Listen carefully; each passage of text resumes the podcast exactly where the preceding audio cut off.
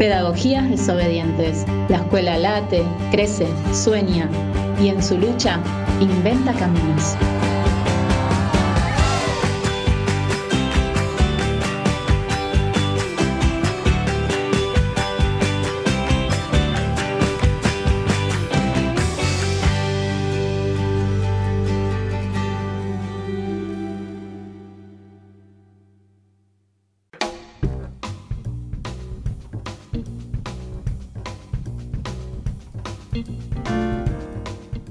Hola a todos, a todas. Hola Alberto, ¿cómo estás? ¿Qué tal Susana? ¿Cómo andamos? Bien, acá en, esta, en este nuevo programa de Pedagogías Desobedientes. Pero qué fecha más triste hoy, ¿no? Para nuestro país, para nuestra región. ¿no? 16 de junio. 16 de junio. 16 eh, de junio de 1955, hace 66 años. Eh, una de las manifestaciones más brutales de la historia argentina, ¿no? Sí, hoy vamos a conversar de ese tema con Norberto Galazo, ¿no? el historiador, revisionista, que siempre nos ayudó a preguntarnos y a revisar la historia. Qué lujo, Norberto, qué, qué, coherencia, qué, trayectoria, qué, hombre tan, tan centrado en el pensamiento nacional, divulgador, investigador, Sí, sigue y sigue escribiendo, produciendo, es impresionante, ¿no? Bueno, casi me da vergüenza hablar del 16 de junio este, en un programa que, eh, que, habla y que va a ser entrevistado Norberto, pero dos o tres cuestiones que, seguramente las retomarás en la charla con él. Eh, un bombardeo asesino que, arrancó a las 12.40 de, de un día de semana y terminó mm. a las 17.50. Este, uno podría imaginar qué hubiera ocurrido hoy. Bueno, hoy hay más densidad este, demográfica, pero nada, una locura, ¿no? 14 toneladas de bombas sobre la población. Mm. Este, Incluso un microescolar, ¿no, Alberto? Que pasaba ahí un microescolar. Justamente, justamente te, te quería contar, les quería mm. contar esto, ¿no? Los aviones tenían esa inscripción de la cruz y la, y la B de la victoria, Cristo vence. Qué bárbaro. Eh, lo podemos después ratificar y consultar con Norberto, que es un especialista, pero me parece que son 308 muertos oficiales y tantísimos más no identificados, mm. ¿no? Y muere, mueren 40 niños de guardapolvo blanco que iban a ver al general Perón. Qué horror. Eh, pero aparte bombardear la, casa de gobierno pretendiendo matar al presidente es, evidentemente, no es un acto inocente, es más que eso, ¿no? Era en todo caso meter miedo y disciplinar a la sociedad, ¿no? Exacto, claro hay una bomba que cae en un trolebús. Este, el trolebús era un, micro de esos que tenían conexión eléctrica. Bueno, este, y, voy por, por, esa reflexión tuya. Mirá, una, este, un testimonio de Luis Sánchez, eh, fotógrafo de noticias gráficas. Dice, subí al trolebús, que era un encharque de sangre. Los zapatos se me habían llenado de sangre. No se incendió los mató la expansión de la onda explosiva, los reventó. Murieron reventados. Creo que había, grosso modo, unos 65 cadáveres. No se salvó mm. nadie. Y yo digo, y es para seguirlo con, con Norberto, ¿no, Susana? Eh, mm. Yo no creo que se haya inaugurado el 16 de junio del 55 el odio en la Argentina. Que el odio es una una línea que nos persigue desde, desde el principio de nuestra historia, ¿no? Este, Yo siempre recuerdo la muerte de Dorrego, una muerte tan, tan mm. innecesaria, ¿no? Que, que, que Lavalle que lo mata era, como se decía, una espada sin cabeza. Lavalle era un tipo muy valiente, pero era un loquito. Y, y a Lavalle lo, lo opera, diríamos hoy, el, el lobby unitario.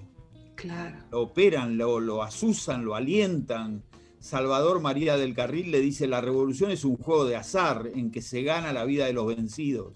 Mm. Este, y a Dorrego lo, lo, detiene Rauch. Rauch era aquel que decía que para ahorrar balas degollamos 27 ranqueles. Mm. ¿no? Este, esa es la historia que, la dirá mejor este, Norberto, pero a mí me parece que una de las causas del odio es que los movimientos populares, Susana, sacan a la gente de su lugar, les permiten tener otro horizonte.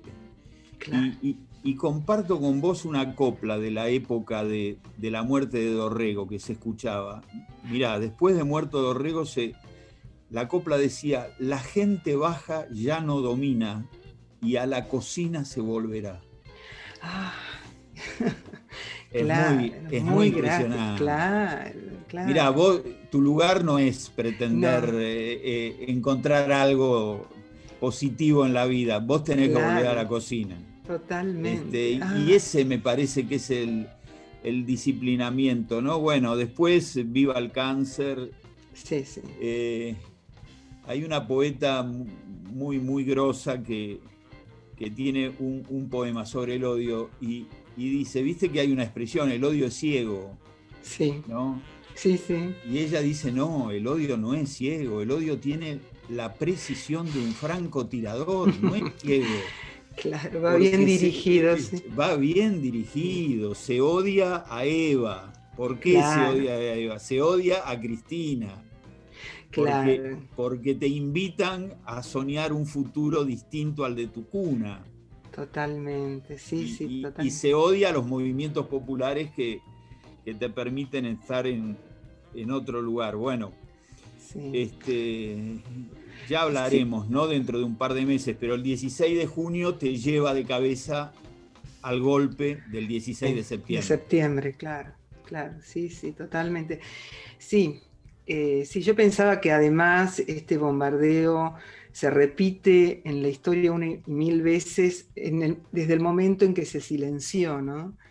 O sea, sigue resonando cuando hay silencio, porque en realidad no, no, se habló, no, eh, recién en estos años, ¿no? Eh, pero esa, e, es, increíble. Galazo dice en uno de sus libros eso, ¿no? Que por ejemplo en los libros, en el secundario, se enseña Guernica de España, el bombardeo de Guernica, pero no el del 16 de junio de acá.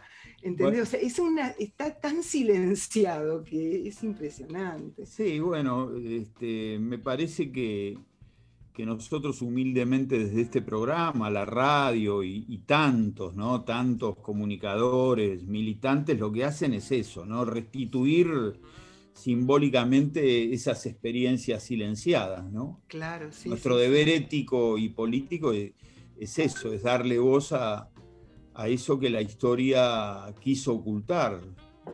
Y te lo contará eh, Ernesto, eh, perdón, Norberto, que, que, él habla de, Alperín Dongui. Alperín Dongui, un gran, un gran historiador este, argentino, por lo menos un historiador muy, muy reputado este, y al 16 de junio le debe dar un, renglón y medio en su historia. Totalmente. Y, escondiendo la verdad. Bueno, de eso se trata. Este, la verdad que será un gran programa. Bueno, recuerdo, el general Perón se fue con 240 causas penales, Susana.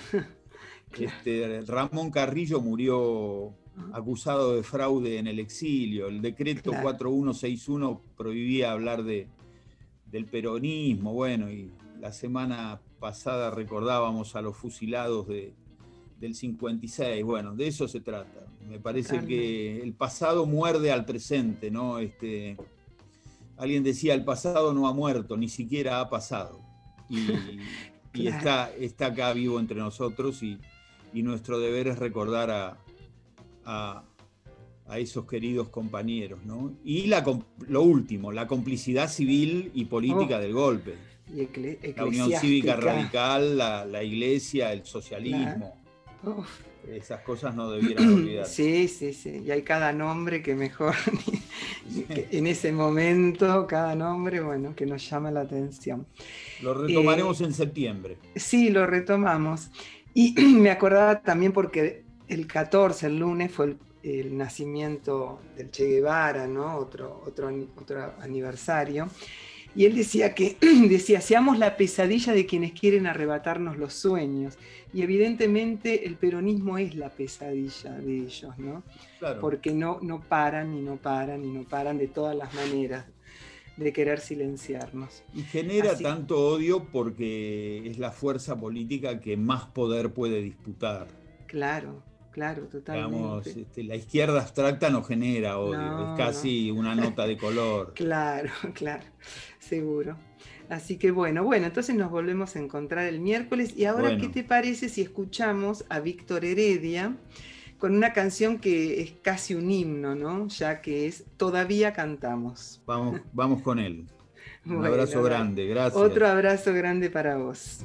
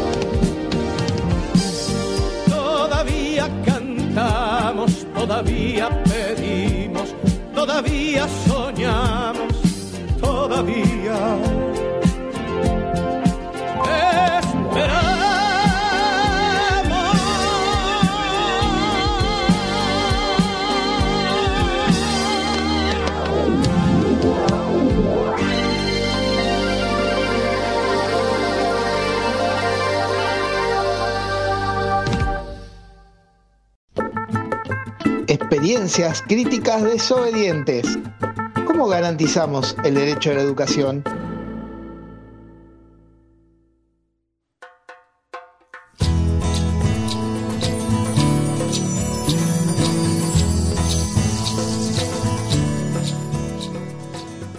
Norberto Galazo es un ensayista e historiador revisionista argentino.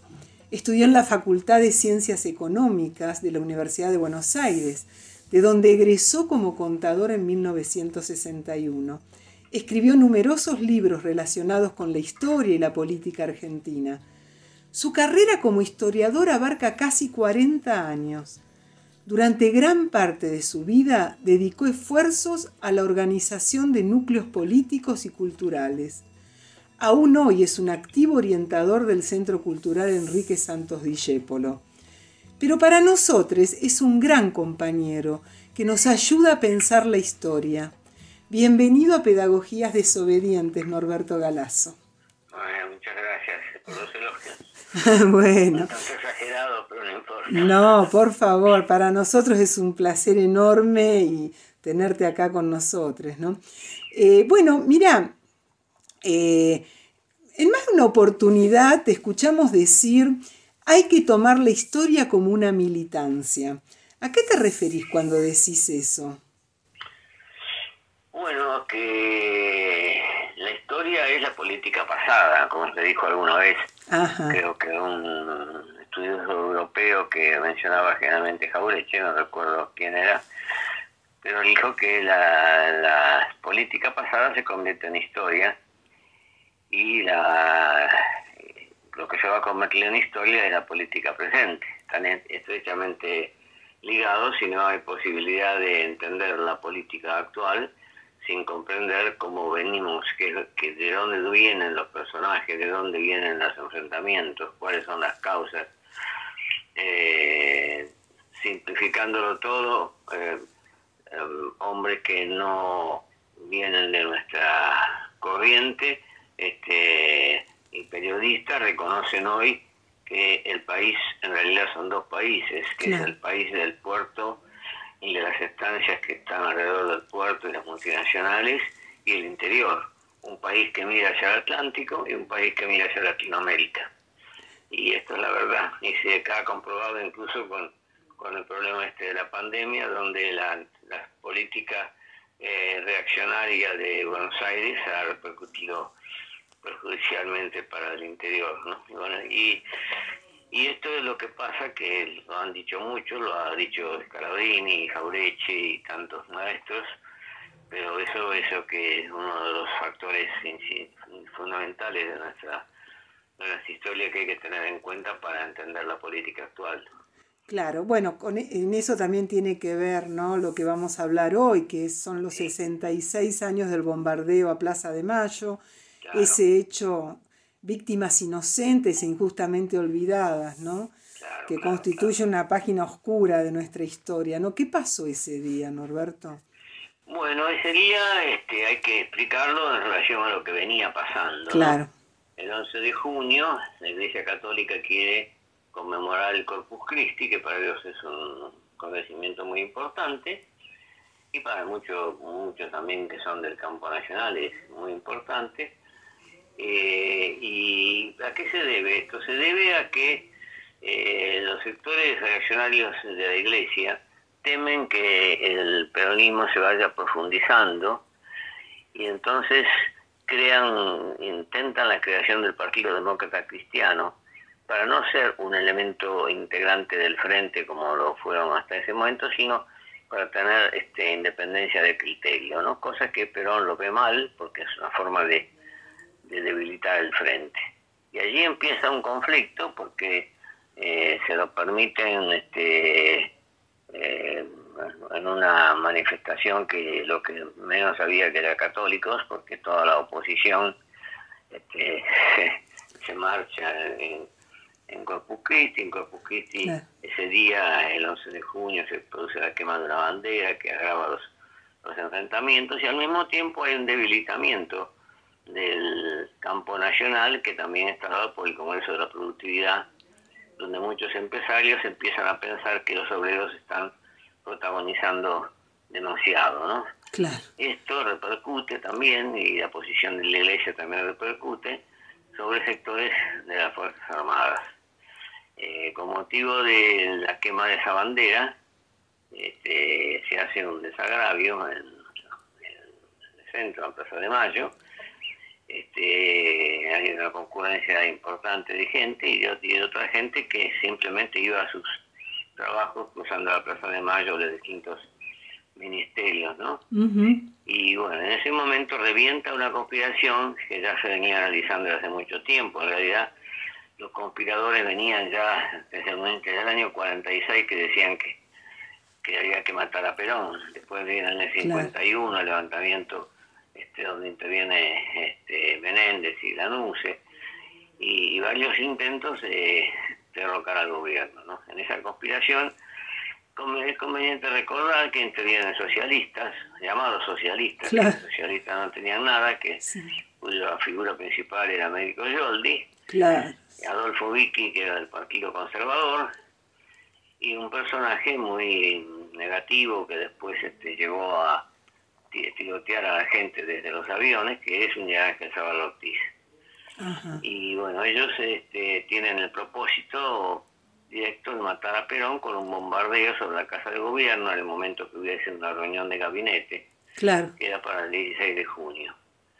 Eh, y, influyen sobre bases eh, de la aviación y algunas bases aeronavales.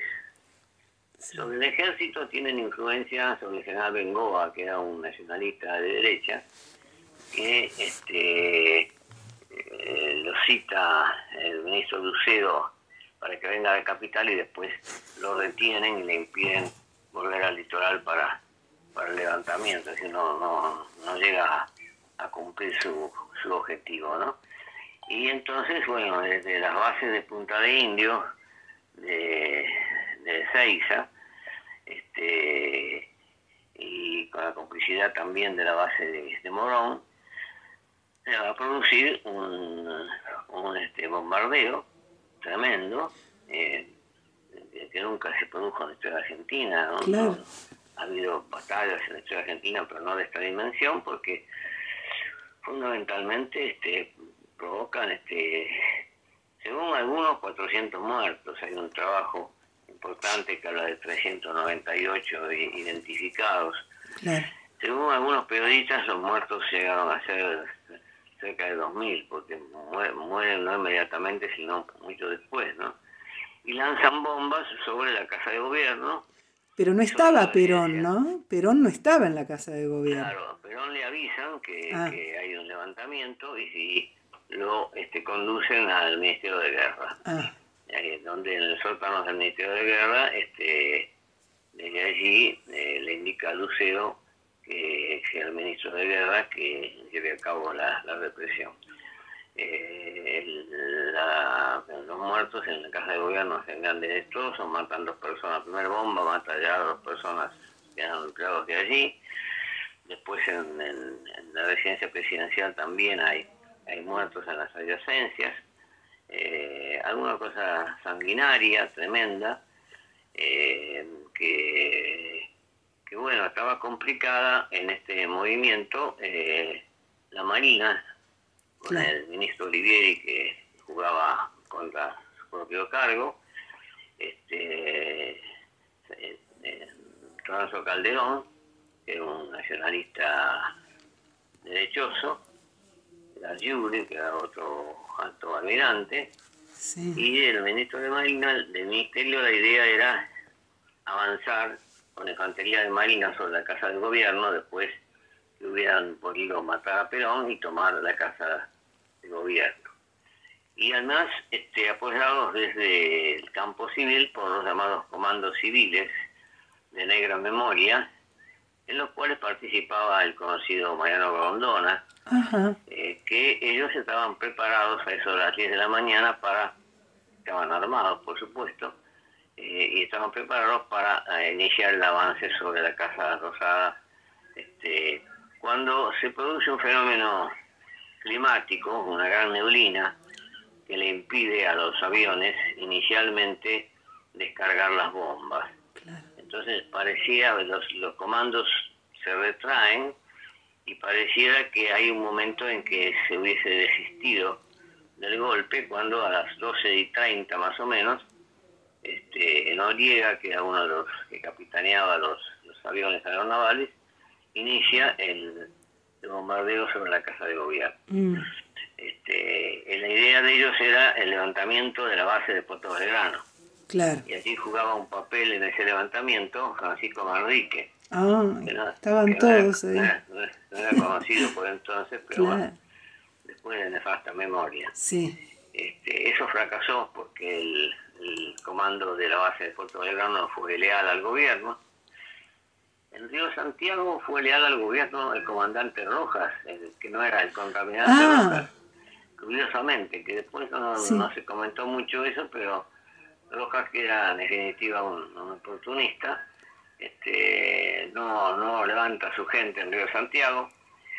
Y entonces a las 3 de la tarde ya los tipos se dan cuenta que están están perdidos, ¿no? Porque la infantería de Marina, cuando avanza sobre la Casa de Gobierno, es rechazada por el Regimiento Motorizado de Buenos Aires y por el Batallón de Granaderos que custodia al presidente, ¿no? Y ahí se destaca la figura de Valle especialmente. Claro, sí, sí, sí. La este, figura de Valle. Y también aparece la figura de John William Cook, que este, se arma de dos revólveres, dos pistolas y varios cargadores y se este, coloca detrás de la estatua de Belgrano en Plaza de Mayo. y cuando ve avanzar este Marino se los tirotea. Ay, ay, ay. Como francotirador realmente. Un hombre que no solo era un intelectual maravilloso, sino también de un coraje. Qué impresionante. extraordinario, ¿no? Qué linda esa anécdota, sí. Entonces, este, producido este fenómeno, eh, la CGT este, moviliza a algunos eh, trabajadores de algunos sindicatos que toman armas de algunas armas, armerías del centro y se acantonan en la CGT. Claro. Esto, esto es en, las afueras de la CGT esto, y esto resulta este, terrible porque los, cuando a las 3 de la tarde empiezan a, a fugarse los aviones, uno de los aviones observa que hay obreros, algunos simplemente con palos, indignados frente a lo que estaba pasando, ¿no? Sí. Y allí, allí los acribillan. Ah. En el recuerdo de uno de ellos, Héctor Pesano, que ah. prácticamente lo, cortan por la mitad con las con, con, con, con ametrallamiento este que esa expresión de ese odio y esa crueldad que caracteriza al, antiperonismo más recóndito, ¿no? Que es este, el que ahora insólitamente ha resultado, ha, ha, reaparecido en la historia argentina, ¿no? Claro, es como que querían disciplinar, ¿no? Castigar a los que querían a Perón, ¿no? Sí, sí, sí, un, odio de clase, ¿no? Sí, un odio de clase, claro. El, el, protagonismo popular, este, eh, lo que había significado este, Evita, que ya había muerto por claro. 52, este, no podían permitir este, que los delegados de fábrica tuvieran decisiones en, la fábrica, ¿no? Claro, claro. Este, fue algo, un episodio tremendo. Tremendo. Eh, tremendo. Que este, es interesante consignar que eh, el considerado historiador principal por, por, el campo liberal, por el campo reaccionario, antiperonista, fue Tulio Alperín Dongui. Tulio Alperín Dongui tiene un libro, La democracia y las masas, donde habla de este episodio y dice que en ese día se produjo un levantamiento este, y que eh, dice no, no, no habla de muertos dice, hubo metrallas en el centro porteño eh, y consecuencia de esto, la gente en la, en, la, misma noche quemó las más antiguas iglesias y empieza a relatar toda la historia de las iglesias. Se pasa una página y media relatando lo que pasó con las iglesias este, y en cambio no hace referencia a los muertos. Es decir, el, el estudiante inocente que no conoce la verdadera historia, cree que fue un ametrallamiento, pero que no, no hubo... Que no pasó nada, sí, claro. Y el espectáculo fue terrible, de que Fabio lo, lo muestra en, Sí, en su sinfonía de sentimientos, lo, lo, lo- lo muestra claramente. Y siempre si hubo este, eh, heridos, un, un trolebús que estaba llevo de chicos, sí, que le cayó una bomba eso encima. es terrible, Es decir, sí. una cosa realmente increíble que este, cuando se disipó la, ya la, la fuga de los tipos, Chaval Ortiz se iba en los aviones al Uruguay. Este, bueno, Perón trató de, digamos así, de que los medios controlados por el gobierno mm, no dijeran toda la verdad, Claro. porque estimó que eso iba a derivar en una guerra civil. Mm, Y entonces habló a las 3 de la tarde diciendo que había sido sofocado, que los conspiradores y los intervinientes iban a tener este su, su sanción, este, como tratando de que el este, no, no hubiese este, una reacción popular ante, ante un atentado tan sanguinario y tan cruel como, como el que se produjo en ese, en ese momento, ¿no? claro, No sí. lo cual se producen esos incendios de las iglesias por la noche, que siempre fueron muy discutidos con respecto a que, según algunos, la policía dejó actuar, según otros eran servicios del Mm. mismo, este, eh, organizados por el gobierno por, por- para agrandar el problema, cosa que no era así, era este, que esto se había hecho en nombre de Cristo vence, como fue la consigna Claro. fundamental de, de estos sectores de la iglesia que no tenía nada que ver, por supuesto, el padre Mujica, el No. Benítez y todos los mejores Bueno. sacerdotes, Ramondetti, todos los que fueron los sacerdotes de- del tercer mundo, ¿no? Sí, son lo- las mismos que estuvieron eh, con la dictadura del 76, ¿no? Y sí, claro, claro, siempre en la iglesia hay sectores y sectores, ¿no? Claro. Hay Y una pregunta, eh, Ernesto Muñeco Andradas, que era un joven teniente de la Fuerza Aérea, Sí. en el- se lo conoce poco, ¿viste? Pero ¿qué papel cumplió él durante Pero el no bombardeo? nada, porque Nada, él sí. era piloto de un avión Claro, y enfrentó a un avión este, insurreccionado sobre el río de la Plata y lo bajó, lo bajó, sí. lo bajó al río de la Plata. Recién, últimamente, después se ha podido, este, a- Andrade después, cuando vuelve Perón en el 72, este, participa del charter, precisamente por su lealtad al gobierno. Pero eh, no, no sé, como en el caso de Pesano, que fue un, un obrero este, sacrificado junto con otros, ¿no? Pero aparecen algunos nombres y otros han sido olvidados. Eh, eh, Andrada estaba al frente de, de, de un avión y salió en, en- salió en, en- en la escuadra que salía contra la casa de gobierno, pero se dio vuelta a- bueno. con lealtad al gobierno Sí. y enfrentó a algunos de los este a uno de los aviones eh, que estaban lanzados eh, en- subversivos en ese momento Claro. y lo, lo, lo- lo- lo liquidó ahora después después este yo vi una sola referencia justamente le estaba comentando a un amigo porque nosotros hicimos un trabajo de los malditos en el sentido de Ah, sí, los malditos son todos aquellos Sí. silenciados por la clase dominante, ¿no? sí. No, no malditos en el sentido de que eran malos, sino Sí, sí, que sí, la sí. clase dominante los Se silenciado. ¿no? entiende, sí.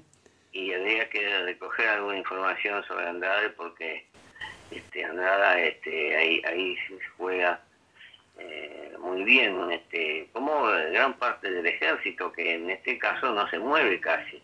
Claro. que el- las Fuerzas Armadas este, no se mueven y, y a Valle no le perdonan que ha sido el que derrotó a los a la infantería de Marina, le hizo retroceder este, en un momento muy importante, ¿no? Claro. Después lo van a fusilar cuando Sí, empieza sí. la insurrección del 9 de junio del 56. Terrible, sí.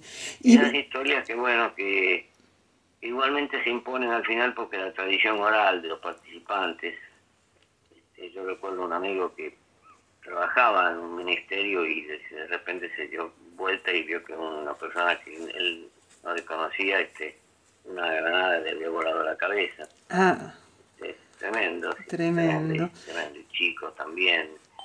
Bueno, una cosa propio de, de, del odio de clase de los sectores oligárquicos, movilizando a los sectores medios también.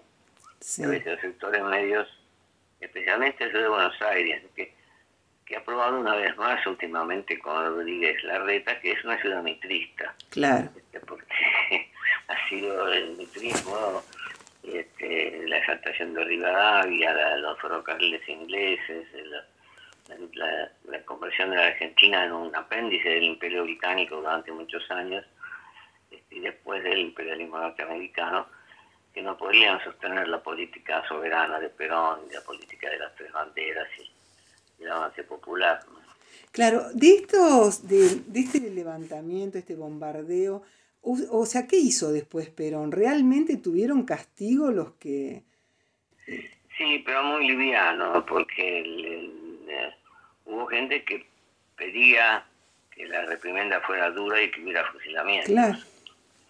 Y Perón consideró que no había que agravar el problema, a tal punto que el, 16 de junio fue esto y el 15, el 15 de julio Perón da un discurso este, diciendo que les va a dar las radios para que se pronuncie la oposición, que hay que buscar una salida, este, eh, digamos así, más allá de las disidencias, de convivencia, ¿no?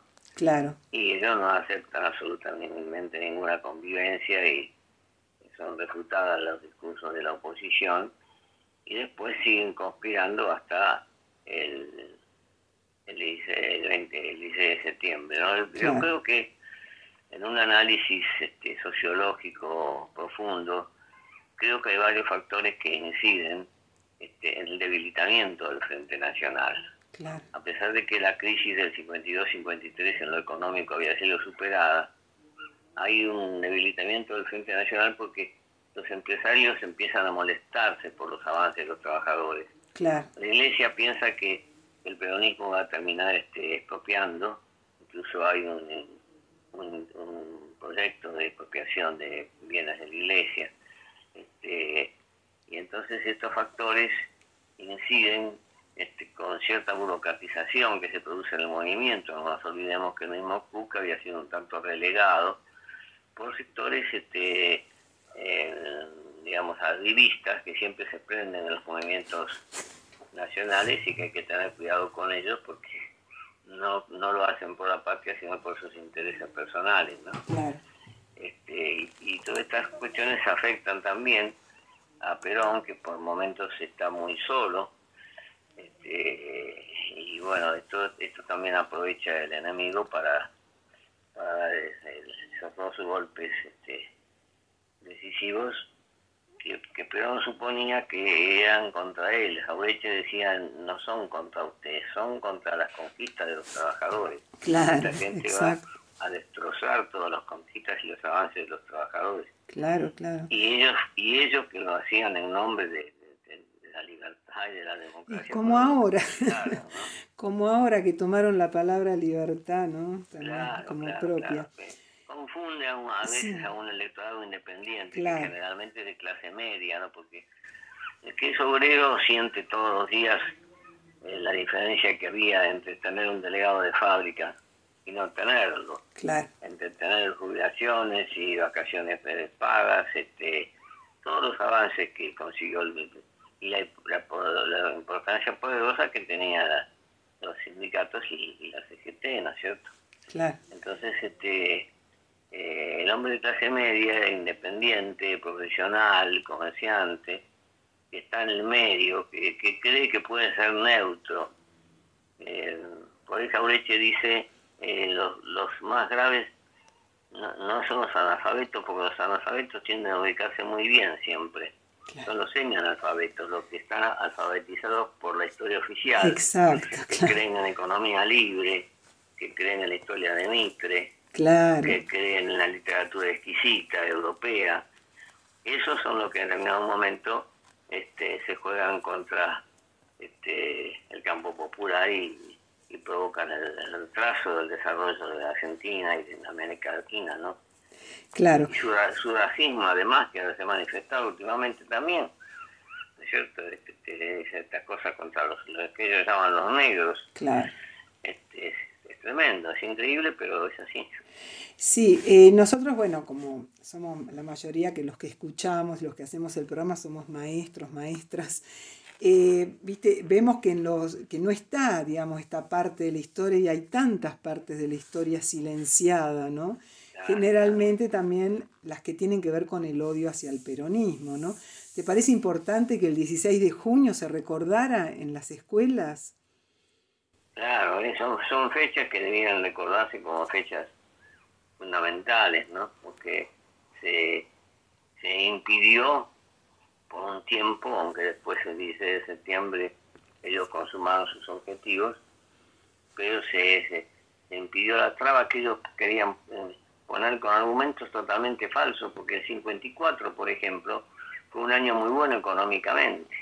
Claro. Y en el 54, este, bueno, en Argentina había llegado a producir automóviles, vagones ferroviarios, había avanzado, estaba avanzando en el proyecto de Somisa, este, para tener acero. Eh, tenía una política latinoamericana muy fuerte que estaba expresada en, los, acuerdos que hacía Perón con el resto de, América Latina. Nos estábamos avanzando en, casi todos los aspectos, con las dificultades del caso de que a veces América Latina en su conjunto no está en una misma orientación, pero este, la, idea de la, de la patria grande que, que sostenía Perón este, levantando las figuras de Manuel Ugarte y, de tantos otros, eh, eh, indicaba un, camino, ¿no? Claro. Pero bueno, eso, eso después nos costó 18 años de proscripción, fue el 16 de septiembre. Sí. Y, volver, y volver a enfrentar a los mismos que ahora están otra vez este, queriendo decir que van a a volver este, como a, endeudarnos como nos han endeudado con el Fondo Monetario. Sí, y, sí totalmente. Y, todas las barbaridades que, han cometido, ¿no? Claro. Y bueno, ahora pasando a otro tema, nosotros sabemos que durante el gobierno de Cristina, eh, la entonces ministra de Cultura, Teresa Parodi, te convocó para que dirigieras una colección de libros, Los Populares. ¿Qué pasó con esos libros durante la gestión macrista? Y bueno, eso, esa, esa tarea la hicimos en común con Teresa Paroli, que era la ministra de Cultura. Sí. Yo fui y conversé con, con, Teresa, este, y ella me propuso, bueno, dice, hacemos una lista de figuras que podríamos editar desde el Ministerio de Cultura. A mí se me ocurrió el primero, Leonardo Fabio, Mm. Este, lo llamé a un amigo que es muy, este, un ensayista muy, muy profundo y muy capaz, que es Juan Carlos Jara. Jara me dice, yo te podría hacer Doña Flores. Bueno, le digo, hay que hacer Hugo del Carril también, que no hay un gran libro sobre... Hay un libro sobre del Carril, pero no, quiero decir, darle mayor importancia a Hugo del Carril, a Quita a tantas figuras este, importantes que son muy queridas por el pueblo, ¿no? y el 4 de diciembre, o el 5 de diciembre creo, del 2015, este, presentamos el, libro mío de Leonardo Fabio y el libro de Jara de Celoña Flores. Lo presentamos en el Centro Cultural Kirchner y vinieron ahí unos funcionarios, creo que Teresa estaba enfermo, no, no, pudo participar de esa parodia. Pero bueno, este, vinieron unos funcionarios, trajeron 30 libros, 30 ejemplares de cada uno de los libros, y a la gente que nosotros habíamos convocado se los regalaron. Claro. Este, nosotros hicimos una mesa redonda este, con, dos, compañeros del campo nacional y bueno, con esta chica Ricalde y un compañero Guerra, creo, nombre. Y, y bueno, después cuando se produce, a los seis días se produce la entrega del poder. Claro. al macrismo. Entonces yo tenía una chica amiga en el Ministerio de, Cultura que me dice, este, el resto de la colección, cerrando esos 30 libros que repartieron, está, lo han colocado en una habitación bajo llave y no se puede acceder. Y pasa el tiempo y yo le preguntaba de vez en cuando, ¿pero qué hacen? Pero no, no, esa pieza está cerrada. Ay, ay. Unos amigos de ahí del Ministerio de Cultura me decían, hay que venir con un auto de noche, romper una ventana, sacar los libros. Claro, Le vamos a, te vas a jugar el puesto o la vida, claro. ¿qué vamos a hacer? Podemos hacer otra cosa. Y cuando asume Alberto Fernández, este, yo voy a ver al, al ministro de Cultura, a Tristan Bauer, Sí, le explico. Y Tristán me dice, bueno, en algún lado tienen que estar, o, o, o en, la, o en la sede de, de Marcelo T. de Alvear, que es la sede del Ministerio de Cultura, o en la sede de Alcina, que es la especie de, sucursal que tiene. Y después me confirma que no, que no están los libros, se han desaparecido. Oh. Flores pagó el pato. claro. Este, Qué eh, Lo que hicieron no sé, no se sabe. No se sabe. Lo, lo que sí, mira, cuando asumieron en el 2015, había montones de, de contenedores en la puerta ahí del Palacio Pisurno lleno de libros que tiraron, ¿viste? Ah, sí. Que nosotros los fuimos a, a buscar, sí, varios maestros fuimos a, a buscar los libros, sí. Ah, eh, Es terrible lo que han hecho, ¿no? En- Sí, sí, sí. Terrible con los libros. Yo, es- yo creo que de última instancia, este, eh, no, no creo que si lo, si lo destruyeron fuera contra mí. Yo creo No. que esencialmente era contra Fabio, porque Claro, Fabio había hecho una canción donde decía yo odio como se debe a la oligarquía. y en otra parte había dicho, este, en, un- en una invocación a Dios, le decía, Señor, dame el honor de ser muerto por un balazo que lo haya lo haya encargado la oligarquía, ¿no? Claro. Fabio había sido exilado. Eh, así que era Fabio. que era un tipo extraordinario, Fabio yo lo quise mucho, muy amigo de él. Este, y yo creo que no, no podían permitirle Mm, este, que, que, que- libros circularan, Claro. mostrando la, la, la consecuencia de Fabio con, con el pueblo Claro. popular, con el sector popular donde él, donde él nació, su sentido latinoamericanista, solidario, este, eh, Y si militante, porque él fue un militante en realidad, ¿no? Sí, todo lo que ellos desprecian, todo lo que ellos desprecian era Fabio, ¿no? Sí, sí, sí. sí. Nosotros Así que- conseguimos después, este, el editor de Nuevos Tiempos, Lido Giacomini, se Ajá. conectó con Tristan Bauer y Sí. le dijo, mira, ¿esto qué pasa? Hacemos una segunda edición. se ve que Tristán le dijo, bueno, la primera edición fue, fue- fueron poquitos libros. este, Claro. Y entonces se hizo una segunda Ah, qué edición. ahora está- bueno, qué bueno. está. Y se va a seguir con la colección entonces. No, no, eso, eso, Ya quedó. eso quedó como un proyecto Bueno. frustrado, del- incluso que nosotros lo hacíamos militantemente, Claro. con, con Jara, que es un valor de militancia del campo nacional, ¿no? No, Claro. ni cobramos nada, ni ningún... Lo que queríamos era ayudar a, desde nuestra perspectiva, a todas estas historias este, de ídolos populares, Sí. este, en distintos campos, ¿no? Gatica, por ejemplo, este, tantas figuras este, que el pueblo recuerda eh, eh, y que a veces el- los literatos oficiales, como se ocupan de darle- conocer la historia de los literatos europeos o norteamericanos, no no tienen en cuenta, o si no, exquisitos como, como Marcos Aguinis y toda esta Claro. gente que Seguro, no tiene nada que ver con nosotros, por supuesto. por supuesto.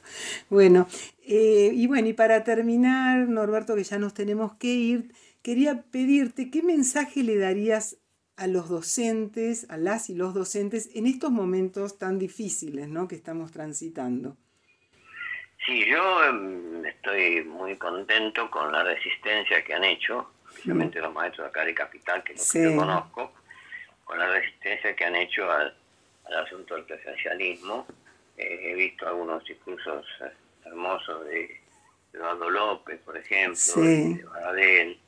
Este, yo creo que esto es el, el camino de, de la militancia y, del, y de rever la historia. La mejor forma de rever la historia yo creo que no es reemplazar una por otra, sino simplemente que los maestros cuando, cuando al día siguiente van a dar una clase de historia y dicen, mañana vamos a hablar de la historia argentina, que digan en cambio, mañana vamos a hablar de una interpretación de la historia argentina que se debe a Mitre, Alevene, al Pedindonqui.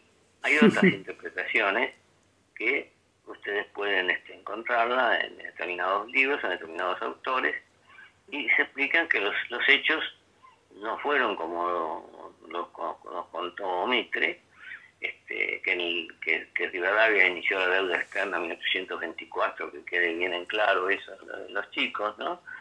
Y eso es fundamental, porque eh, la colonización pedagógica es un factor tremendo que ha perjudicado el avance de la Argentina y que ha hecho justamente lo que hablábamos antes, que sea muy difícil ganar en capital, porque capital aparece como más informada, más alfabetizada, y entonces es, es, más este, eh, colonizada, digamos, con respecto a los, a los pueblos del interior que están más influidos por los vecinos, que prácticamente las fronteras son, son nulas, ¿no? Son, este, entonces eso creo que lo hemos hecho bastante, hemos avanzado bastante, yo tengo muchísimas charlas para este, para UTE, para sí, sí, sí. para Yasky. Eh, y, pero bueno, este, ellos cuando recuperan el poder, este, destruyen, destruyen lo que lo que se ha hecho. Este, te recordarás seguramente que Macri utilizó un, un discurso que tenía que darle a, chicos creo que en Tucumán para hablar más de Moyano. Claro, sí. sí, sí, sí. Terrible. Una cosa, increíble. Increíble. El sindicalismo en general, ¿no? Sí, sí, sí. Y bueno, entonces han, han logrado este, modelar los cerebros. Este, incluso entre las familias ha habido conflictos en los últimos años, este, durante la pandemia, que uno este, tiene conversaciones así telefónicas, pero eh, y, que, no, no, no, entienden y creen que este, son las minorías y el, capital extranjero las que van a salvar el país y lo van a conducir a, mejores destinos. ¿no? Claro. Pero bueno, entonces yo creo que ya este, cuando recuperemos las calles, que esa, la pandemia nos impide tomar las calles como hemos hecho siempre, sí. Este, yo creo que ya vamos por el camino eh, indicado. Por lo menos lo que estamos viendo es esto que pasa en el Perú, lo que ha pasado en Chile. Claro, sí, sí. Eh, hemos, fracasado en el Ecuador por este indigenismo mal entendido que a veces hace que, ahora el Ecuador tenga que aguantarse un presidente va que es un banquero. Mm. Lula va a volver seguramente a Brasil. Seguramente y el gobierno que tenemos yo creo que avanza todo lo que puede cuando, tuvo que soportar dos pandemias, la, del macrismo y la pandemia este, sanitaria. ¿no? Bueno, qué bueno. Bueno, sí, ya nos vamos a volver a ver en las calles y poder gritar juntos y abrazarnos. Bueno, un abrazo inmenso, ¿eh, Norberto? Y muchísimas gracias. No, lo mismo para vos y para todos ustedes. Muchas gracias. Hasta luego. Escuchemos ahora a Divididos con Alma de Budín.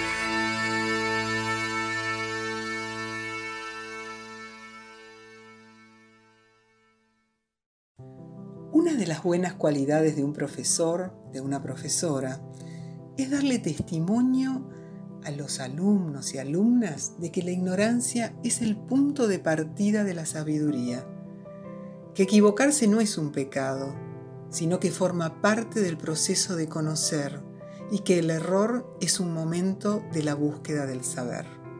Paulo Freire. A 100 años de tu nacimiento, desde Pedagogías Desobedientes te celebramos. La realidad sin chamullo te canta la posta. Para que la historia sea historia, hace falta tiempo. El tiempo de la historia me enseñó a ser paciente, a observar, a pensar. Me di cuenta que detrás de la verdad que me mostraban había una verdad encendida. Ahí, en una esquina del barrio, igual que los faroles de mi vereda. Esa historia me enseñó que no todos los héroes brillaban en el bronce, que había otros que nadie nombraba y habían dado su vida por la patria grande. Esa historia también me enseñó que los traidores, más de una vez, se sentaron al costado de mis ancestros y paisanos y no ahorraron fuerzas para explotarlos y esclavizarlos. Esa historia me enseñó la grandeza de las abuelas de Plaza de Mayo, las que no escondieron nada y lucharon contra todo para ganarle al olvido. Yo aprendí que las banderas son palos con jirones flameando, que el mapa es un papel que dibujan los poderosos mientras los hombres del pueblo pelean por su libertad. Esos hombres, miserables, solo contaron una parte de las cosas, sin sospechar que nosotros tenemos memoria para contar la historia que algún día será la pesadilla de los culpables.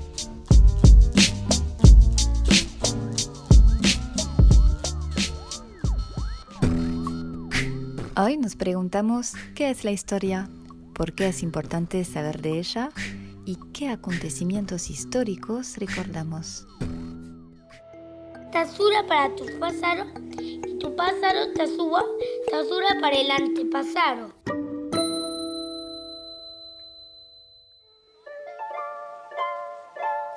Bueno, profe, la, historia es el estudio del pasado y sí, me parece bastante importante estudiarlo. ¿Por qué? Porque nos enseña cosas que pasaron anteriormente y que necesitamos saber ya que necesitamos para nuestro aprendizaje. Y me parece bastante importante estudiarlo, porque me parece que nos nutre para saber cómo actuaban nuestros antepasados, para saber cómo actuar ahora. Eh, por eso aprender muchas cosas, como aprender, como aprender a leer, aprender las cosas que pasaron, algunos héroes de la vida, historia. Sabemos de pasado por la gente que luchó por la libertad. Juana Zurduy, San Martín, Belgrano. También sé que en la, que en la Casa Rosada hubo dictadura y, la gente mm, desapareció y ahora hay democracia y la gente puede votar por quien quiera. Que, que los argentinos tienen libertad, pero hace mucho tiempo no pero ahora sí, porque pasaron muchas cosas, como dictaduras, muchas cosas con otros países y muchas, como la isla de las Malvinas. Y también sé sobre la guerra de las Malvinas, que nos la quitaron los ingleses con una batalla. Y aún existe, pero es de los ingleses. Un hecho que me sorprendió bastante del pasado es el Día de la Bandera, porque me encanta cuando traen las banderas a los países, porque me parece que es un acto muy icónico y es muy hermoso. Y otra cosa que me encanta, que no tiene nada que ver con un acto, pero me encanta es cuando cambian de soldaditos en las residencias y así, tipo cuando pasan como en lo donde está San Martín y así. Viste, cambian los soldaditos, me encanta ver eso, no sé por qué me fascina.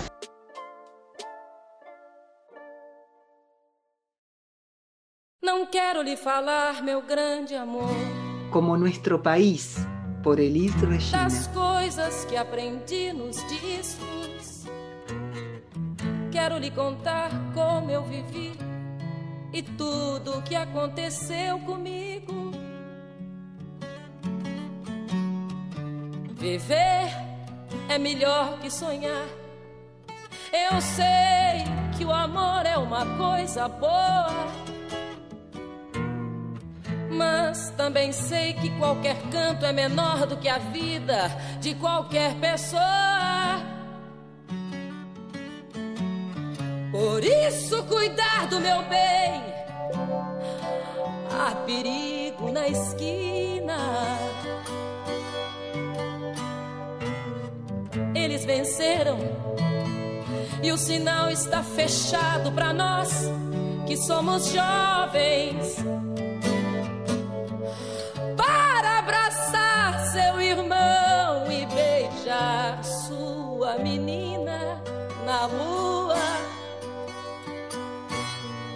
É que se fez o seu braço, o seu lábio e a sua voz. Você me pergunta pela minha paixão. Digo que estou encantada como uma nova invenção. Eu vou ficar nesta cidade, não vou voltar pro sertão.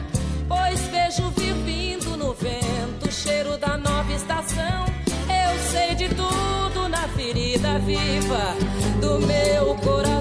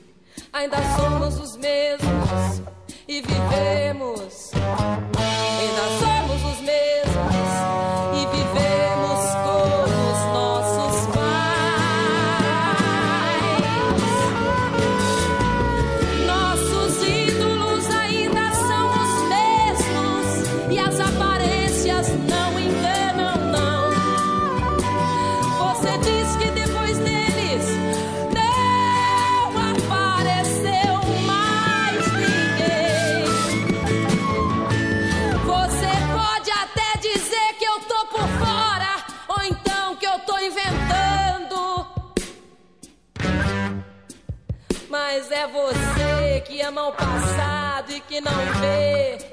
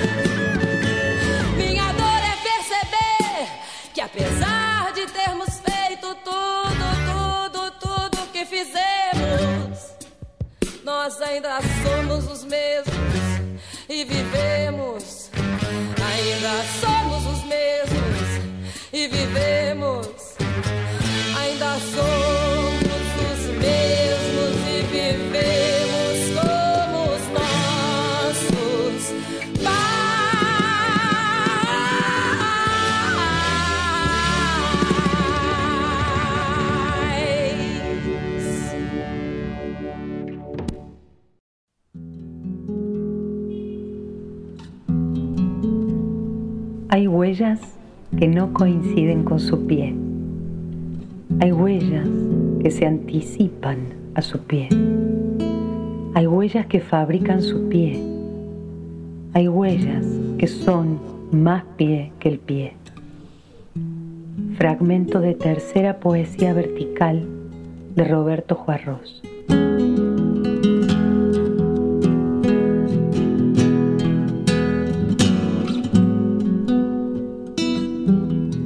Las tizas de nuestros maestros siguen escribiendo.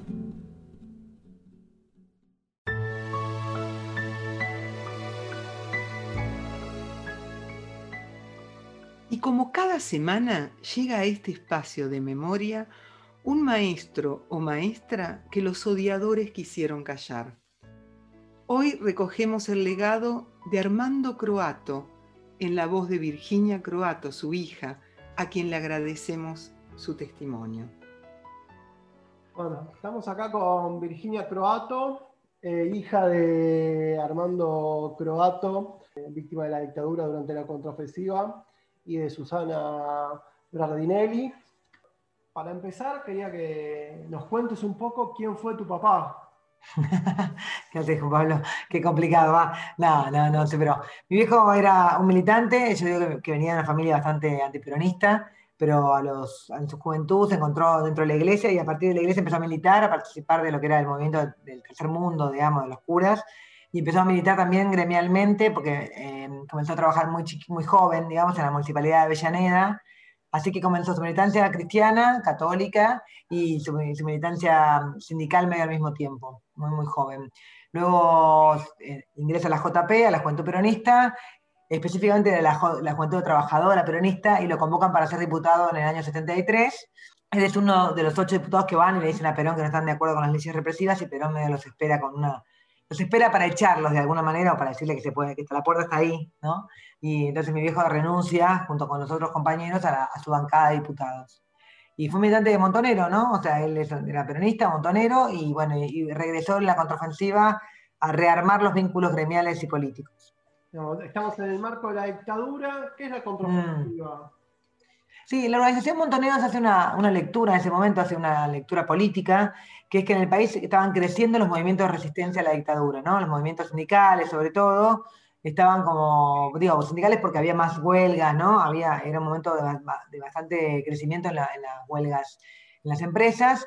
De hecho, el, 27 de abril se da esa huelga, mm, esa huelga como tan famosa, ¿no? De, sí, la huelga de la CGT más famosa, y lo que sucede ahí es que la lectura que se hace es que la dictadura quería terminar, que, perdón, que la dictadura de alguna manera había terminado un proceso y que ahora había que empezar de vuelta a la ofensiva, había que volver a, ¿no? Había que venir como de vuelta a catalizar, no sé cómo, como catalizar los ánimos populares, ¿no? Y que la organización podía ser parte de ese movimiento para derrocar a la dictadura, para terminar con la dictadura. Entonces deciden entrar en dos momentos, en el año 79 y en el año 80. Y vinieron a hacer varias cosas, digo, porque la contraofensiva siempre fue muy demonizada, porque es verdad que en esa operación hubo tres operaciones armadas contra lo que se consideraba el cerebro de la dictadura, el plan económico, ¿no? Referente del plan económico. Pero no fue lo único que vino a hacer la contraofensiva, entonces es importante hablar de eso también, ¿no? Que no puede reducirse solo a términos militares. Cuando decís vinieron, es porque se habían ido al exterior. Exactamente, sí, es una buena aclaración que no hice, que es que en verdad muchos militantes ya estaban en el exterior, se habían, se habían exiliado a pedido de la organización, otros, otros estaban en el país y salieron, porque lo llamaron para pensar la, contraofensiva, digamos, fue un proceso de, una votación, un encuentro, ¿no? Y algunos estaban adentro del país. Eso también es algo que la, que la, causa viene a mostrar, que había algunos compañeros que se suman a la contraofensiva, pero que estaban adentro del país, ¿no? Que, no, que no estaban en el exilio. Muchos regresan del exilio, pero otros estaban eh, internamente. Y se suman, digamos, internamente, ¿no? Se vuelven como a, conectarse y se, suman. Y durante la contraofensiva, vos y a otros niños están, bueno, con tu vieja también, están en la guardería, allá en Cuba. Sí, lo que, ahí lo que pasa es que en el mismo momento que se decide entrar al país, se decide que la mayoría de los militantes no entren con sus hijos, ¿no? Entendiendo la gravedad de lo que pasaba con los secuestros de los bebés o de los niños. Hay como toda la complejidad, hay algunas familias que entran con sus hijos, como la familia Benjamín Ávila, o nosotros mismos, mi papá y mi mamá entraron con nosotros. Entonces, ahí hay diferencias. Supongo que tiene que ver un poco también con el criterio de seguridad para la familia, pero casi todos los hijos de los militantes que entraban a la contraofensiva se quedaban en Cuba en, lo que se le conoce como la guardería, ¿no? Que fueron dos casas, pero se, sintetizan, fueron en dos momentos una casa y después la otra, se sintetiza en una sola que fue la guardería, que tuvo como el, la, la objetivo de cuidar a esos niños mientras sus papás estaban en Argentina. Entonces, cuando los papás volvían, porque le dieron entrar y salir, cuando volvían se volvían a encontrar con sus hijos. Nosotros somos un poco diferentes porque lo que pasa ahí es cuando lo matan a mi viejo en el 79, a mi hija le ofrecen hacerse cargo de la guardería, como reemplazar a los militantes que ya estaban, y mi vieja va y acepta, entonces vamos a la guardería una vez que mi viejo ya, era, ya lo habían asesinado. ¿Y cómo era esta guardería? ¿Qué, qué cosas pasaban? Y yo, yo, siempre digo que la recuerdo como una cosa muy, muy linda para nosotros. Me parece que un poco, creo que con el tiempo uno va entendiendo que la recuerda linda primero porque se hablaba lo que había comunión entre lo que se decía en la familia, lo que se decía en nuestros viejos y lo que se decía en el pueblo cubano, ¿no? Y había comunión con esos mismos chicos, o sea, a esos chicos no había que mentirles, esos mismos chicos no tenías que andar ocultando diciendo otra cosa. Y era, era un lugar eh, un poco lindo en términos de que nosotros estábamos reunidos muchos chicos al mismo tiempo, ¿no? Como un, lugar lúdico, con mucho amor, había con mucho cuidado. Se discutía mucho que había que enseñarnos, que no perdiéramos el himno, que no perdiéramos las fechas patrias, que no perdiéramos como la cultura argentina. Eh, desde ahí, por ejemplo, yo me acuerdo del tango, ¿no? Cosas que no me gustaban de más chica, pero que después fui como resignificando en el tiempo. Y al mismo tiempo, bueno, sí, creo que también eso tiene como un manto de piedad, por decirlo así, de mi memoria sobre los momentos duros, ¿no? Porque yo tengo algunos recuerdos de mi mamá llorando, había melancolía, nostalgia, muchos de los chicos eh, no venían a buscarlo, su papá o su mamá, ¿no? No, fue todo eh, feliz. Pero tengo un recuerdo mayoritariamente como muy, un lugar muy cuidado, como si hubiera sido una, un amparo, un oasis en ese momento para todos nosotros. Bueno, y en este contexto, digamos, que, que hablabas de, también, digamos, de que eh, había padres que no volvían, eh, que habían vuelto acá a, la Argentina, muchísimos años después, porque digamos, el juicio empezó hace dos años, comienza el juicio contra eh, quienes asesinaron a los militantes que participaron de la contraofensiva. Y la semana pasada estuvo la sentencia. Bueno, ¿cómo fue tener justicia después de tanto tiempo. De tantos años. En, principio, eh, el juicio, sí, nosotros nos reunimos, nos fuimos reuniendo hace un montón. La verdad que teníamos que hacer la cuenta. Estos días voy a decir la, la con los chicos, porque, con los otros compañeros, porque todos decimos 10 años por, por, decir algo, digamos, ¿no? Pero yo creo que pasaron más de, de 13 años, por lo menos nos empezamos a reunir. Y es muy loco lo que terminó pasando el jueves, ¿no? Con una sentencia, no sé si la palabra es histórica, porque todas son históricas, ¿no? Pero una sentencia contundente, ¿no? Dura, eh, no, tan, no solo en términos de cuántos años le dieron a los represores, que era la inteligencia ¿no? del ejército, sino en términos también del reconocimiento a un montón de militantes que quizás no, hay pruebas contundentes, ¿no? pero que se entiende que la represión tuvo como ese fin también, ¿no? el ocultamiento de las pruebas, se entiende la persecución política. Y no solo eso, sino la idea de cárcel común, ¿no? si no hay alguna enfermedad como que lo amerite, que, que de verdad se entienda que esta, este tipo de gravedad de delitos corresponde a la cárcel común. Anularon las domiciliarias que tenían Claro, en principio el juez, los jueces determinaron que, había que revisar cómo estaban eh, en términos de salud, pero bueno, más allá de lo que termine pasando efectivamente, porque uno después sabe que se truchean esas cosas y demás, lo que está claro es que es un, un, tribunal que determina que a ese nivel de delito es un beneficio, digamos, un privilegio, más que, ¿no? más que una garantía porque no se le aplica a todos los presos, digamos, eh, penales, a, todos los presos que tienen una causa penal, la misma, el mismo criterio, ¿no? Se le aplica a estas personas que tienen, encima, son como responsables de delitos de mayor gravedad. Em, la verdad que para nosotros fue muy fuerte el jueves. Creo que después no, estábamos todos muy, muy exultantes, pero porque la verdad que fue una de muchos años. Fue un esfuerzo no solo investigar, eh, sino sostener el juicio, ¿no? El juicio oral, ir hasta allá, mantener la sala llena, estar juntos, porque por supuesto no es fácil un grupo de personas que se, reencuentra o se encuentra a partir de esto, ¿no? Entonces, eh, la, tarea era esta, pero era difícil armar, fue difícil sostenerlo, pero fue muy gratificante.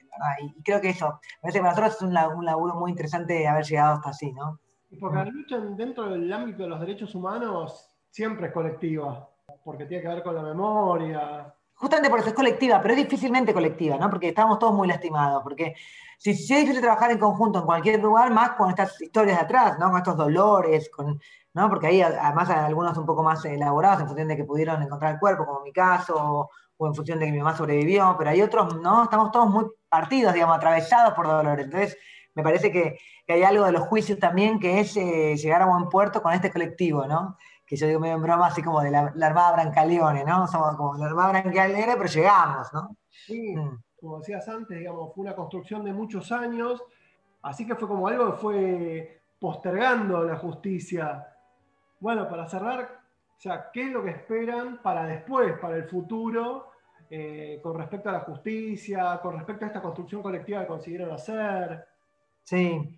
En principio te digo que la verdad que sí, que fueron muchos años, ¿no? En el medio se murió un montón de compañeros, ¿no? Digo, para no hacerme la tonta con que es una justicia que es bienvenida, que es agradecida, pero que, que sí, que un poco llega tarde, ¿no? Porque me parece que digo para no, porque a veces yo te- uno trata de, también de valorizar lo que hay y entonces ahí a veces se tapa, se, tapo- se taponea un poco, se soslaya lo que, lo que también sucedió, ¿no? Hay muchos de, nuestros familiares, muchos padres que no han llegado a poder ver la justicia, pero nosotros yo creo que hay algo que hay que reconocer en este juicio, no en todos pasa, que es la labor de los jueces y de, la, y de los trabajadores del tribunal, que no solo tiene que ver con la sentencia, sino con el respeto de los dos años de trabajo, ¿no? Empezar a horario, eh, quedarse hasta cualquier hora para que terminen los testimonios, ¿no? El testimonio se hacía larguísimo y de repente teníamos a las 5 de la tarde o a las 6, el- los jueces esperaban. Hubo algo del respeto que me parece que el del Estado nos devolvió un poquito de dignidad en ese punto, ¿no? no nosotros tenemos dignidad, pero quiero decir, nos puso en un lugar donde no tiene que ver con que no estamos mendigando, ¿no? Nos corresponde, es un derecho, no estamos mendigando que hagan justicia, ¿no? Es como, es lo que el Estado tiene que hacer. Y, y me parece que es justo reconocerlo en función también de que hay muchos jueces que no hacen eso, también en juicios de lesa, ¿no? Entonces, me parece que a estos que sí tuvieron como el decoro, digamos, y la dignidad de cuidarnos, eh, a nosotros también los imputados, ¿eh? fueron muy respetuosos, digamos, con las partes y con, con el proceso, ¿no? Con el respeto del proceso, el Estado haciendo justicia. Y primero esperamos que, que se sepa más, nos parece que siempre está la esperanza de saber más, de saber qué pasó con cada uno de los militantes, esperamos que haya más justicia, esperamos que de alguna manera la- las familias que no han podido acercarse, porque tenemos a familias que siguen el juicio como, eh, solas- no sé cómo decirlo, subterráneamente, ¿no? Porque quizás no saben que en el pueblo son mirados de una manera particular, entonces sabemos que están, nos dicen que están, pero quizás no, son, no lo dicen públicamente, ¿no? Entonces me parece que uno lo que más aspiraría es que esto además impacte en la sociedad, ¿no? que quede un granito de basta de impunidad, ¿no? de construcción de país distinto, de justicia, para que el- estas cosas no se repitan, ¿no? y que eso quede como, de alguna manera, como un consenso social, que una base de consenso social, que eso que sucedió eh, bajo el Estado terrorista no tiene que volver a suceder. Armando Daniel Croato nació en Argentina y fue asesinado en Munro, provincia de Buenos Aires. Fue sindicalista, militó en la organización Montoneros y fue elegido diputado nacional por el Frejuli en 1973. Un compañero que dedicó su vida al servicio del pueblo, como tantos compañeros y compañeras que volvieron a la Argentina en el marco de la contraofensiva montonera, a luchar contra la dictadura y allí encontraron la muerte. Memoria, verdad y justicia, cinco condenados en el juicio de la contraofensiva montonera. A donde vayan, los iremos a buscar. Armando Croato y compañeros de la contraofensiva, sus tizas siguen escribiendo. Armando Croato y compañeros de la contraofensiva, presentes, ahora y siempre.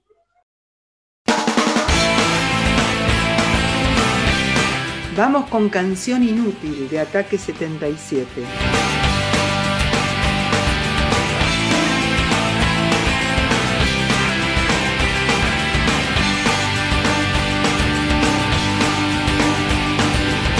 Tantos años y el tiempo no borró el instante.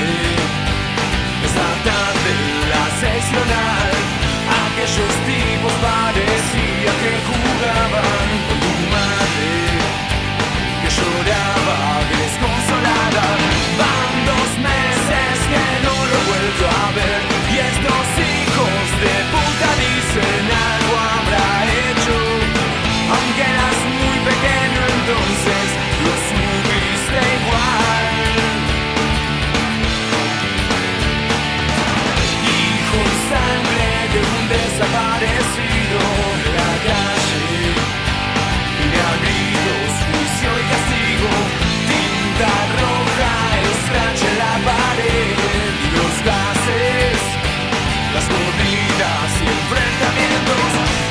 Piensa, piensa, escucha y dice que no es venganza, es instinto, su razonamiento. La causa muere el sentimiento y esto empieza a causar todo lo que siento. Para ser adolescente siempre es como vencer.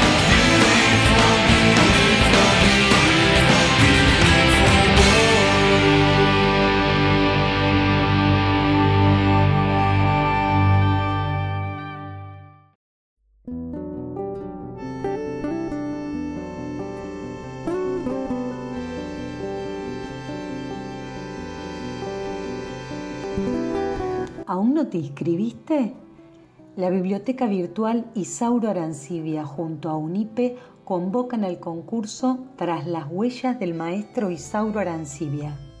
Si formas parte de algún espacio de formación docente como profe o estudiante, podés participar en las categorías literatura, ensayo o artes visuales.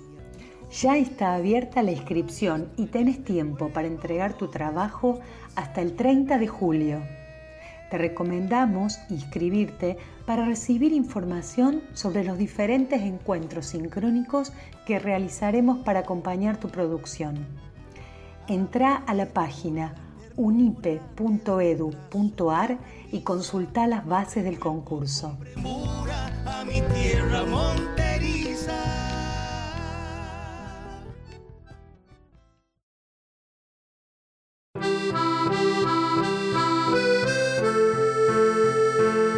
Buenas noticias trae el viento del sur.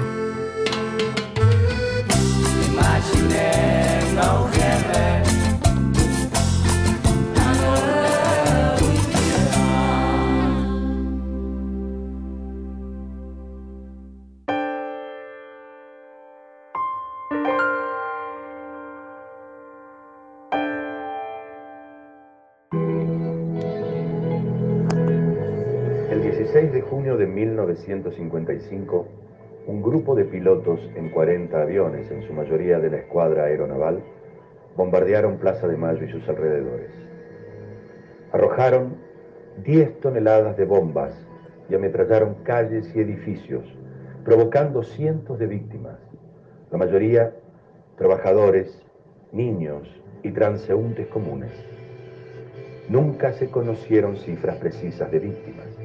Las más exactas dicen de 400 muertos y más de 2.000 heridos, muchos de ellos mutilados y discapacitados permanentes. Los pilotos al salir de sus bases tenían una orden, maten a Perón.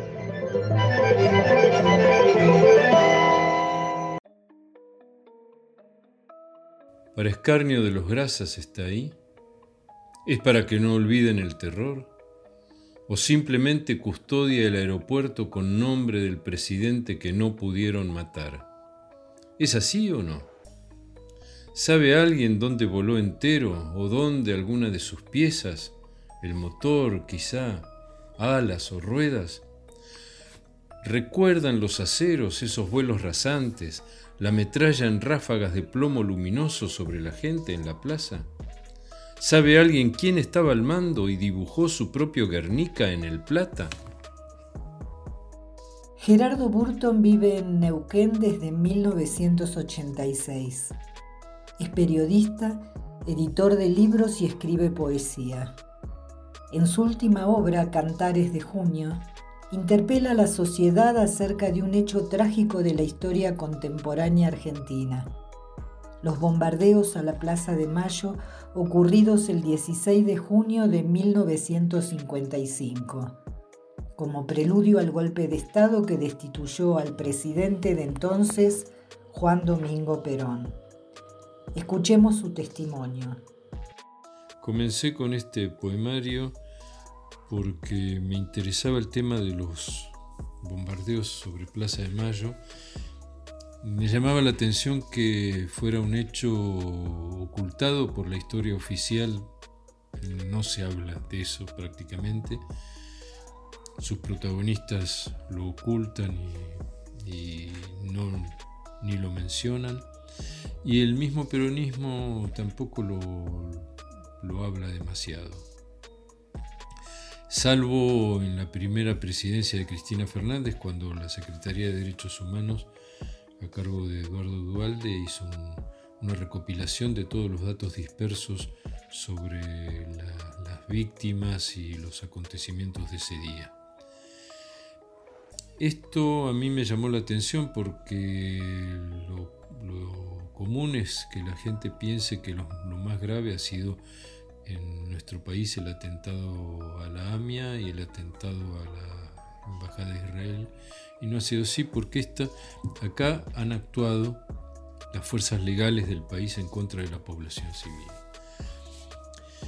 ese hecho, ese, eso es algo que siempre me, me, dio vueltas. Y en Neuquén, en la, entrada del, en la entrada del aeropuerto que se llama Juan Domingo Perón, hay emplazado un avión. Justamente es un Gloster Meteor, que es el modelo de los aviones que bombardearon la plaza. Eso, cuando yo me enteré que era eso, no hace tanto, eh, me empecé a preguntar que, por qué estaba ese avión ahí. Y así, así comencé con el, con el relato de este, de este hecho histórico que para mí condensa el terrorismo de Estado posterior en las dictaduras posteriores y que se mantiene como violencia política en el país y también condensa los, los hechos anteriores. Es decir, ahí hay, hay una carga de violencia tan grande que uno puede decir que eh, se ven muchas, se prefiguran muchas acciones posteriores y, se, y está configurado por muchas acciones anteriores. Y para esto, a mí me parece que la poesía tiene una, una legitimidad para decirlo. Es distinto de los ensayos históricos, es distinta del periodismo, porque permite ver otra cara de la realidad. Si la realidad fuera un cubo, la poesía nos permite ver la cara que está oculta, la que no vemos. Y además una imagen poética, una metáfora, puede ser reinterpretada tantas veces cuantos lectores y lectoras o escuchas la, recrean. Entonces, eso tiene una, un, valor, un valor en sí, un soporte que permite que ahí entren música, entren imágenes, entren otras disciplinas, fragmentos de discursos, fragmentos de, textos administrativos, citas de otros poetas. Esa es la, originalidad que puede tener la poesía en estos casos. Eh, y al ser así, de esta manera, un collage, es importante que eh, hay dos, dos, lenguajes que dialogan en el, en el poemario, que son los textos poéticos y los collages que mm, hizo Claudia Solari sobre algunos de los poemas. Hay, hay un, si el poema puede configurar un collage porque tiene elementos de distintas disciplinas y de distintos orígenes, el collage es lo mismo.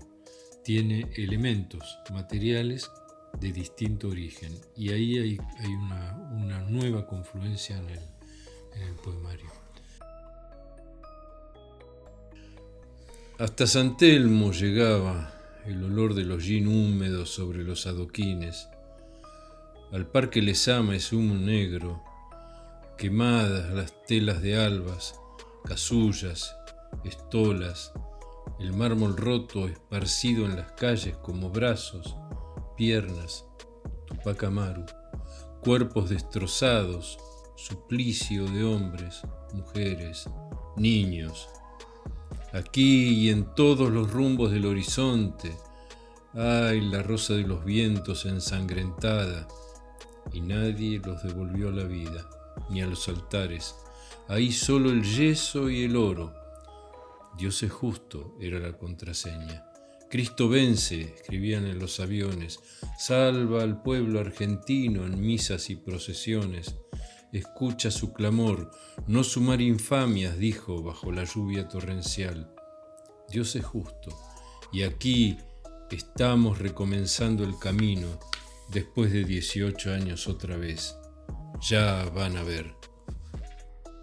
Estos poemas fueron escritos a 66 años de los bombardeos de la Plaza de Mayo, a partir de una imagen controversial y reveladora una imagen que para una gran mayoría pasa desapercibida, pero la sensibilidad del poeta traduce la señal en palabras. Una inexplicable paradoja. el aeropuerto lleva el nombre Presidente Perón y el avión emplazado como monumento es similar a los que se utilizaron aquel fatídico 16 de junio de 1955 para matarlo. 60 kilómetros habrá de Plaza de Mayo a Fátima. Y no sabes cuando leas lo de Fátima, dice el mensaje. 350 muertos o más en el 55 y 30 dinamitados después de 21 años en ese campo sin techo, en la noche del dolor inmenso. ¿Qué hacer? ¿Qué hacer para evitar tanto dolor? Los cuerpos mutilados por las bombas son la carne torturada estos días y son el hambre que no cesa, el techo que no está, el trabajo que se niega a quienes están en las orillas del infierno. Todavía tenemos armas, dice. 60 kilómetros, 30 cuerpos en un rompecabezas demencial, como en la Plaza de Mayo después de Corpus, Cristo solo en los aviones, lo habían desaparecido. Y el fuego merecido en las iglesias, ardieron yesos, bancos y maderos de las cruces, estamos entre la espada y la pared. Ardieron los rostros de José el carpintero, de Nicolás el de Bari, de María de Nazaret y de Francisco, el pobre de Asís que también habrá sufrido. Todos en llamas, entre sonrisas porque encriptaban el castigo. ¿Nos creen amigos del invasor? No hubo la ecuación justiciera, más de cinco de los nuestros cayeron y de ellos nadie. Qué desolación, hermano, qué poco triunfo, compañero. Solo la alegría esperaba en el tiempo, en la casa, en las verdades que eran veinte y escondidas en el pecho hasta las victorias del retorno. Escuchamos un fragmento del documental Maten a Perón, dirigido por Fernando Musante en la voz de Claudio Risi. Los poemas 25, 10 y 21 del libro Cantares de Junio, de Gerardo Burton, en la voz del poeta.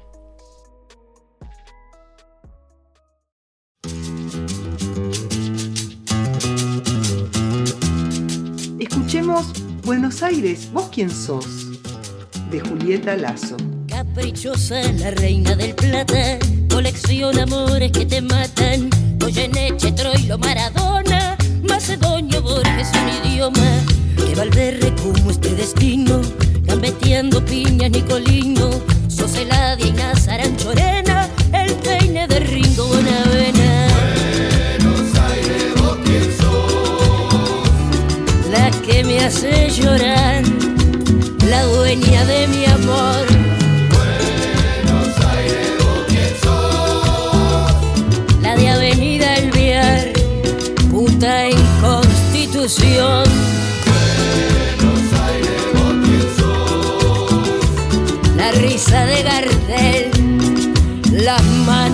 Perón. Buenos Aires, vos quién sos.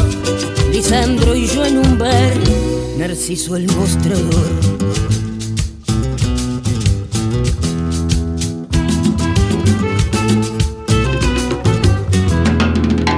Esta alergia cada primavera, coche que te pisa, bondi que no frena, Soserati, Charlie, Luca Prodan, Nelio Marimansi, Ferrer y Piazzolla, reino del revés de María Elena.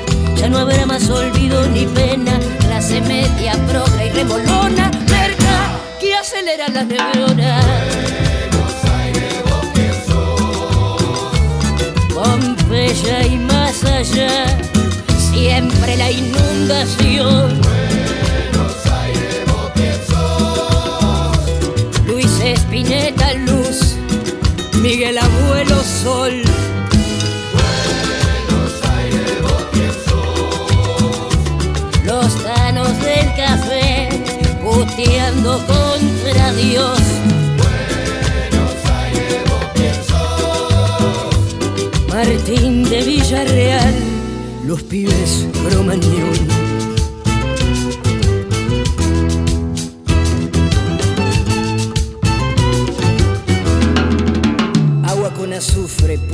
Riachuelo, político miente, palomas al cielo, Rosalinda oasis en flores, Santa Rita con su mal de amores, la boca quinquela, la Fernández Fierro, mis noches de gato, mis días de perro, pecados y culpa, Virgen milagrosa, trucho, que te vende cualquier cosa. El de Chau no va más, la de naranjo en flor. Meseta guerrín, cerveza en el balón.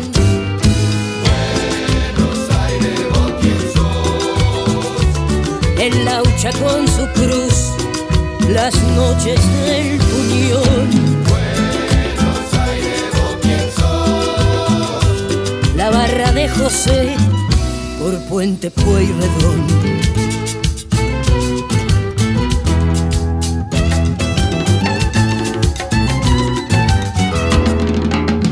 Nos une el amor hasta el espanto, Clarín, la nación, Espíritu Santo, San Martín de Tours, Liniers, Mataderos, Villa 21 y Puerto Madero, Umbral, Cayo Honduras, verso de Carriero, Moris caminando por Plaza Dorrego, libros por Corrientes, San Telmo empedrado, las mejores minas que hay en ningún lado. Aragua de fumar, abril lleno de flor.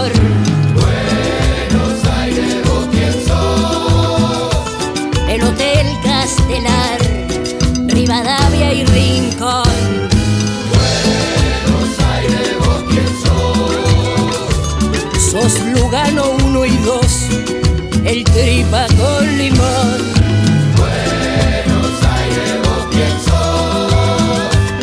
Tu maldita humedad,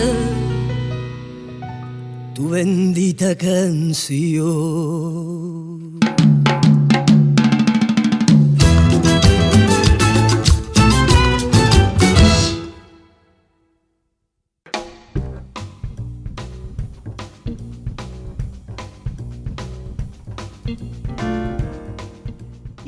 Al final del programa en el que la historia silenciada de nuestro país nos atravesó.